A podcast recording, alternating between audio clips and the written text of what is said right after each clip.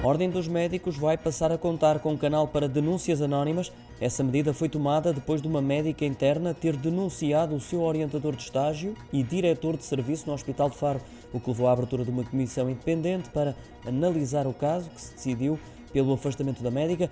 Para este tipo de situações vai agora ser criado um canal próprio, admitiu o bastonário da Ordem dos Médicos ao Diário de Notícias.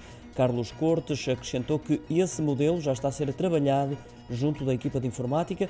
O objetivo é que essas denúncias possam ser feitas de forma segura e confidencial. Relativamente ao caso que está na origem desta medida, o da médica Diana Pereira, que foi afastada depois de ter denunciado o diretor de serviços do Hospital de Faro, Carlos Cortes, garantiu que o caso está a ser acompanhado e com contactos permanentes para que tudo seja devidamente esclarecido o mais rápido possível, protegendo os direitos da médica que denunciou o caso.